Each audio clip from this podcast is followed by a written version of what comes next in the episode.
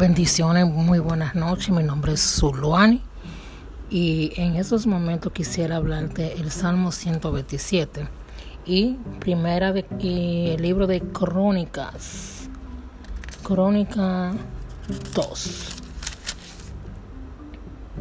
Sí, el libro de segunda de Crónica 2, 2.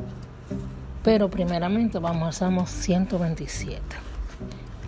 Y la palabra de Dios se lee en el nombre del Padre, del Hijo y del Espíritu Santo. Amén.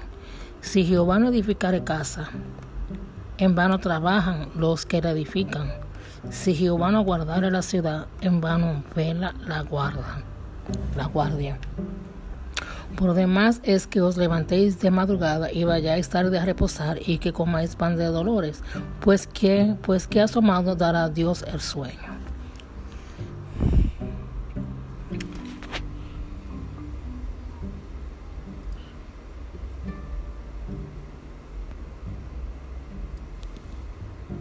Muy bien, um, solamente quería enfocarme en esta en este pequeño versículo de Salmo 127, 1.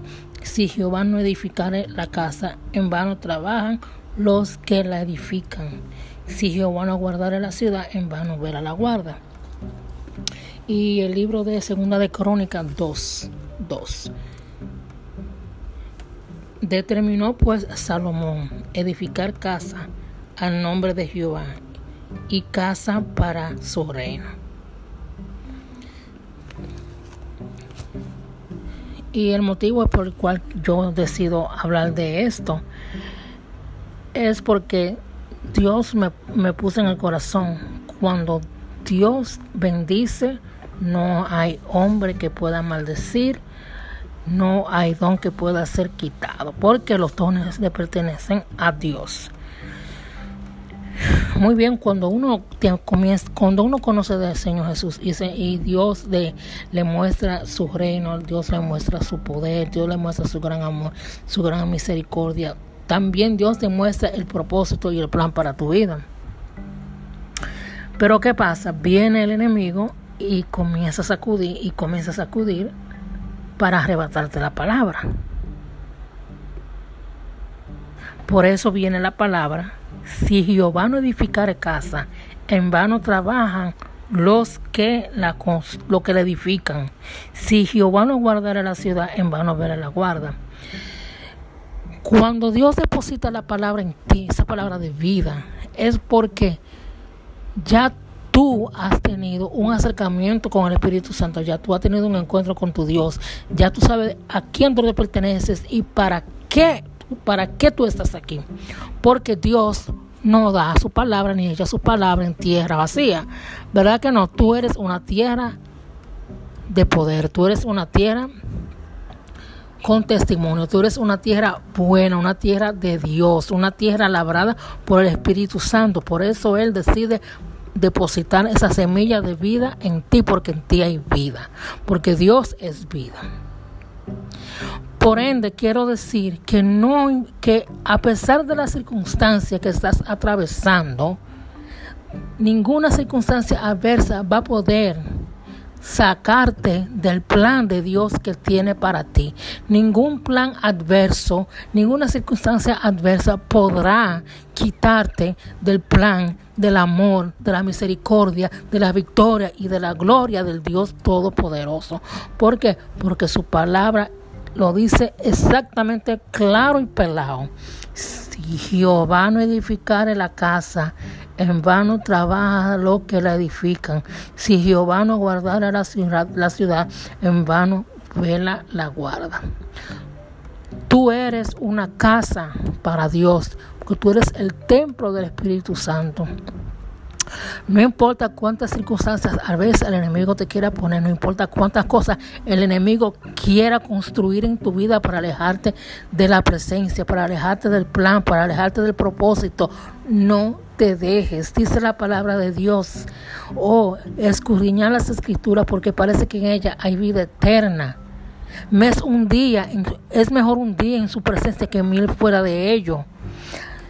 Cuán, cuán, cuán deleitoso y armonioso es habitar junto en armonía, como hermanos, buscando la presencia de Dios en, en, en la congregación. ¿Verdad que si Dios quiere que en la adversidad tú lo busques? Dios quiere que en esta situación que tú estás atravesando, tú lo busques, tú busques su presencia, tú busques su, su amor, tú busques su misericordia. ¿Por qué? Porque el enemigo tiene planes. ¿Qué? Tiene planes de sacarte, tiene planes de confundirte. Porque Jeremías dice, el, el, el, ladrón viene a matar, a robar y hurtar, pero Dios viene a dar vida. ¿Verdad que sí? Jesús viene a dar vida. Por eso Dios dice en su palabra, si Jehová no edificar casa, en vano trabajan los que la construyen. So, déjame decirte que si tú estás fundado en la palabra, si tú estás fundado en la roca, si tú estás fundado en la fidelidad de Dios. Déjame decirte que en las puertas del Hades no prevalecerán contra la iglesia. Déjame decirte que en vano trabajan los que la construyen. En vano trabajan los que, lo que construyen en contra de la iglesia. O en vano trabajan los que quieran venir a traer ruina a tu vida. En vano trabajan los que hacen decreto en contra de la iglesia del Señor Jesucristo. En vano trabajan todo plan en contra de la iglesia. En vano trabaja toda negatividad en, contra tuya. Porque déjame decirte, esa negatividad solamente es una señal de que Dios está contigo. Es una señal de que Dios tiene propósito contigo. Es una señal de que el enemigo está bravo porque Dios está manifestando en tu vida. Todo eso que está aconteciendo en tu vida simplemente son pequeñeces para la que Dios tiene para ti para la que Dios tiene para sus hijos, porque todo obra para bien para aquellos que le aman. Por eso este Dios me trajo a memoria la escritura de de Salomón, donde Salomón, Dios le dice a David, no eres tú que me va a edificar casa, sino, sino tu hijo. ¿Verdad que sí? Y también me trajo a memoria la escritura donde Dios le dice a Salomón, edifícame casa. Salomón no solamente le edifica casa a Dios, sino también a su reino. Aleluya. Dios, eh, Salomón saca Salomón se concentra en Dios, en el Espíritu Santo, pero también de que él hace casa a Jehová, también hace casa al reino de Dios. O sea que Salomón hizo doble hazaña. Por eso cuando Dios le dice a Salomón, hazme casa, Salomón determinó, aquí está en segunda de Crónica 2.2, determinó pues Salomón edificar casa al nombre de Jehová, casa para su reino, y, y casa para su reino, perdón por la, la interrupción. So, ve que Dios ya se le había revelado a Salomón y parece que Dios le había dicho a Salomón, Salomón, edifícame casa. Ya Dios había puesto esa inquietud en Salomón, en ese corazón. Ya Dios había hablado con Salomón en su corazón y había dicho, quiero que me edifique casa porque tú eres mío, tú me perteneces, tú no le perteneces a nadie más que a mí. Porque para edificar casa a Jehová, tú tienes que tener un, un tú con tú con Dios, tú tienes que tener un yo con yo con el Señor. Tú tienes que tener una revelación de mismo con el Espíritu Santo para edificarle casa al Señor. ¿Verdad que sí? Son. Por eso es tan importante uno enfocarse en lo que Dios ya ha puesto en tu corazón, en tu vida, para que tú edifiques en el nombre de Dios. Y déjame decirte que tú eres una casa del, del Dios Todopoderoso. Dice la palabra de Dios que nosotros somos templo del Espíritu Santo y como somos templo del Espíritu Santo, el, um, somos casa del Espíritu Santo. El Espíritu Santo mora dentro de nosotros. Dios mora dentro del corazón de cada uno. Dios mora en nuestro, en nuestra alma, en nuestro cuerpo, en nuestras vidas. ¿Verdad que sí? Y de acuerdo a como tú te dejes moldar, como tú te dejes, um, a como tú te dejes dirigir por, por Dios y como tú quieras hacer lo que Dios te ha dicho que tú tengas que hacer es que tú vas a obrar, se va a ver los frutos que hay en ti, pero no para gloria del hombre, no es para vanagloria, sino para la gloria de Dios vivo. ¿Verdad que sí? Porque es muy importante donde Dios le dice a Salomón eh, que le dice a David que no era él que iba a edificar casa, sino su hijo Salomón. ¿Verdad que sí? Porque ya Dios sabía quién iba a edificar casa, porque ya, porque dice la palabra del Señor, antes de que naciese, te formé y te di por profeta a las naciones. Eso está en Jeremías. ¿Verdad que sí?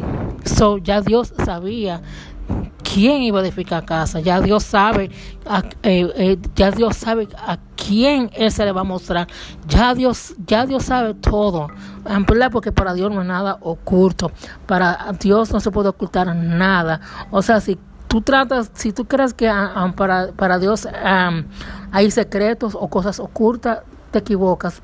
Para Dios no hay nada oculto. Y Dios muestra hasta los secretos más guardados que tú tengas o que tú no sepas, Dios lo muestra.